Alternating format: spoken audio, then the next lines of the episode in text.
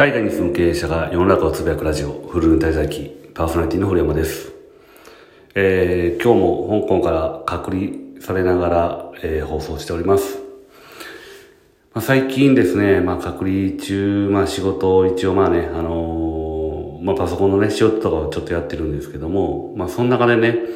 まあ最近改めてこう、やっぱり社員とのやりとりとかね、LINE とかグループ LINE とかでこうやりとりしてるんですけども、まあその中でね、あの改めてこう、会社ってやっぱ人なんやなっていうのをね、えー実感しています。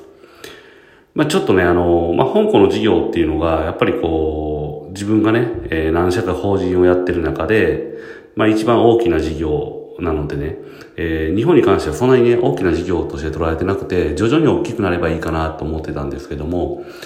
最近まあ日本がね、だんだんだんだんこう、日本の法人の事業がね、だんだん面白いものになってきてるなっていうのを感じてます。まあこれまで、結構ね、あの、ちんたらちんたらやってたところなんですけども、まあ今回あの、3ヶ月ほど日本で滞在していた時にですね、まああの、まあ講師君ね、えー会社を手伝ってくれるようになったんですけど、まあ一人入っただけでね、完全にやっぱ中身が変わるなっていうのを感じてます。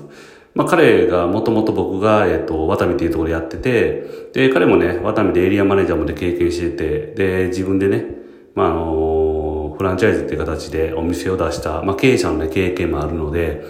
まあそれもあるんですけど、まあ仕事のスピードがやっぱり一気に変わったし、あとまあそれとは逆でね、あの、スピードが一気に変わった、まあ反、はまあ反面というかね、えー問題点もかなり浮き彫りになってきました。で、いかにね、あの、今までやるべきことをやってなかったのかとかね、いかにサボってたのかっていうのがね、びっくりするぐらいよく見えています。まあいろいろこうね、あの、会社の実情というかね、状況をこう探ってもらったりとか、で、問題提起してもらってるんですけどね、あの、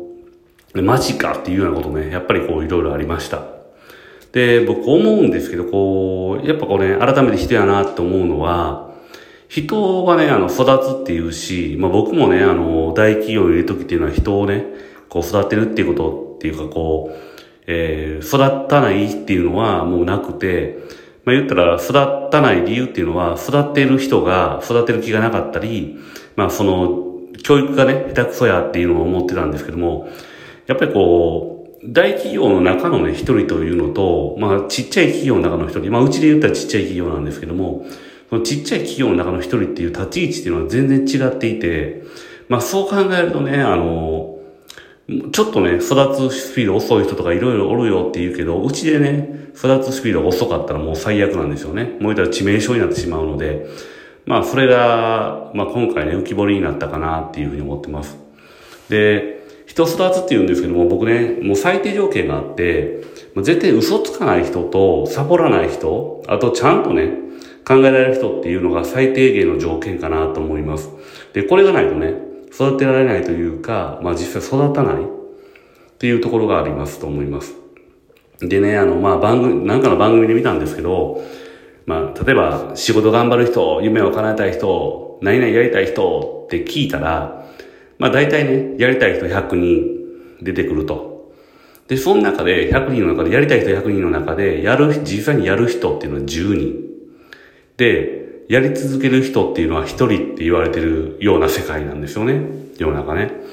で、そういう世界でね、やる人10人にも入ってないやつっていうのはやっぱり厳しいですよね。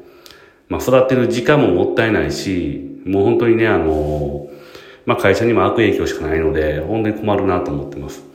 で、うちはね、まだまだ小規模の会社なので、やっぱりそうなるとですね、やりたい人たちとやってたら会社って潰れてしまうんですね。さっきのその、やりたい人100人とやってると、会社って潰れてしまいますよね。まあ、せめても妥協して妥協してもやる人じゃないと、やっぱり会社がね、えーここから大きくしていく中、今大きくしていく途中なので、そう考えると厳しいかなと思います。ということもね、えーしっかりとそういうこと含めてしっかり見極めてね、人を入れ替え、必要だったら入れ替えないといけないと思うし、えー採用していって、良い人材だけがね、残る会社にしていかないといけないなって、えー思っております。で、まあ、それとは別でね、最近思うのは、あの、一回まあ、ラジオの方でね、目標とか夢とか持つ、ね、持てってね、あの、大人け、大人は結構言うけど、まあ、そういうね、えー話してなくても別に、目標とかなくてもね、あのーなんかいろいろやってる中で、繋がっていけばいいんじゃないかなっていうふうに思ってるっていう話をね、したんですけども、最近ちょっと思うのは、目標を持たないといけないタイミングっていうのはちょっとあって、目標とか夢とかね、持たないといけないタイミングっていうのがあって、で、そのタイミングっていうのは、まあ、持つためのだけ、持つだけのね、夢を持ったり目標を持ったりするだけの引き出しが増えた時に、えー、逆に今度はね、目標とか夢持たないといけないんじゃないかなというふうに最近思っています。っていうのもね、あのー、まあ、昔なんですけども、まあ、うち弟ね、二人いるんですけど、まあ、弟二人とも、まあ、甲子園出てるんですね。あの、出てるっていうのは、あの、ちゃんとこう、えー、野球部の部員として、えー、ちゃんと、えー、ベンチ入りして、っていう形で出てるんですけども、まあ、そのね、えー、二人いる弟の、まあ、下の方の弟ですよね。が、まあ、あのー、彼は中学を卒業して高校ですね、山形の方の高校に行ったんですけども、まあ、その高校に行くときにね、あの、手紙をくれたんですね。で、えー、その手紙、まあまだね、あの、探してあると思うんですけど、まあ彼がね、あの、僕にくれた手紙の中に、まあ僕その時大学生かな大学生で、まあ結構これからどうするかとかね、まああの、大学もまともに行ってなくて、あの、遊んでた、遊んでもないねんけど、まあバイトばっかりしてて、まあ、別に夢とか目標とか持ってないような状態の時に、まあ彼がね、えっ、ー、と、高校1年生になりたてぐらいの時に手紙をくれて、で、その手紙がね、の中にあったのが、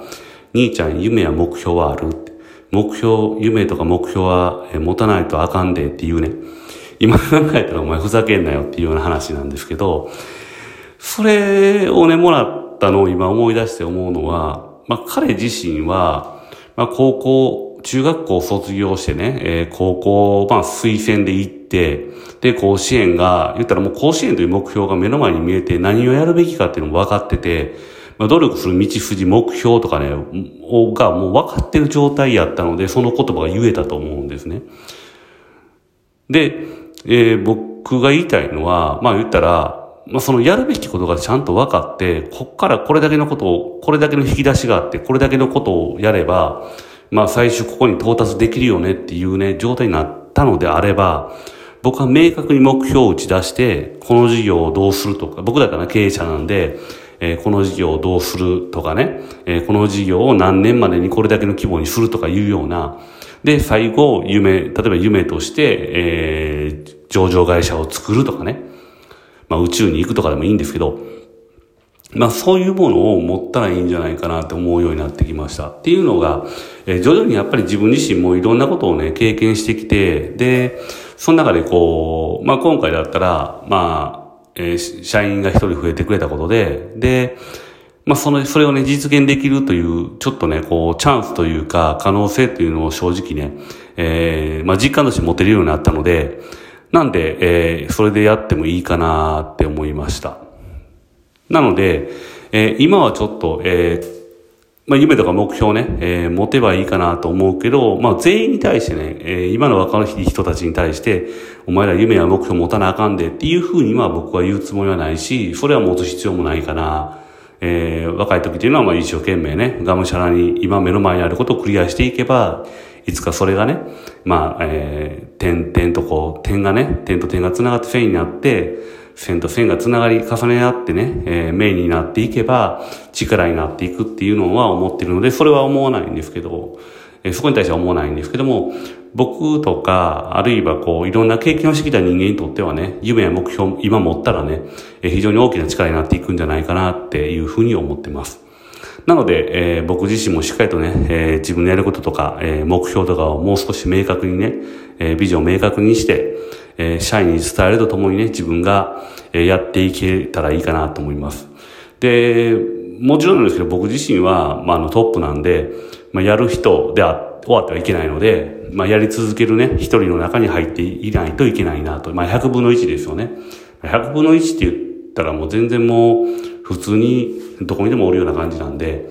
まあ、その一人には最低でも入っとかないと、えー、これから社員を引っ張っていく身としてはダメだなと思って、えー考えています。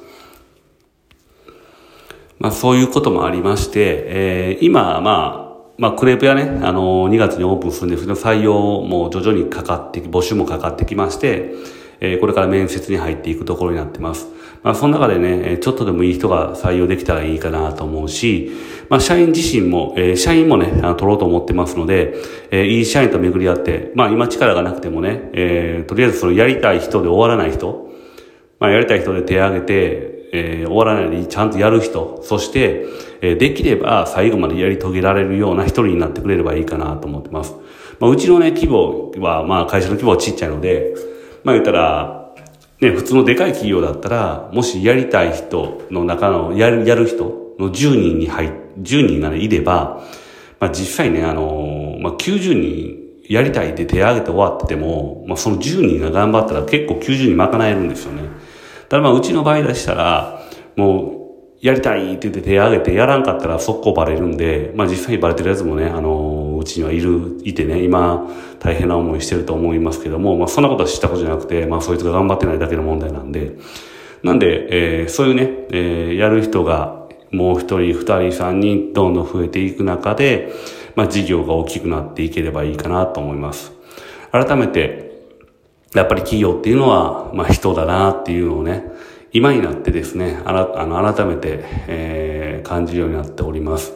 なので、えー、いい人と出会えるように僕自身がですね、しっかりと、えー、やる人であり、そしてやり続ける人でありたいと思っておりますので、えー、応援よろしくお願いします。えー、今日はありがとうございました。ではまた来週。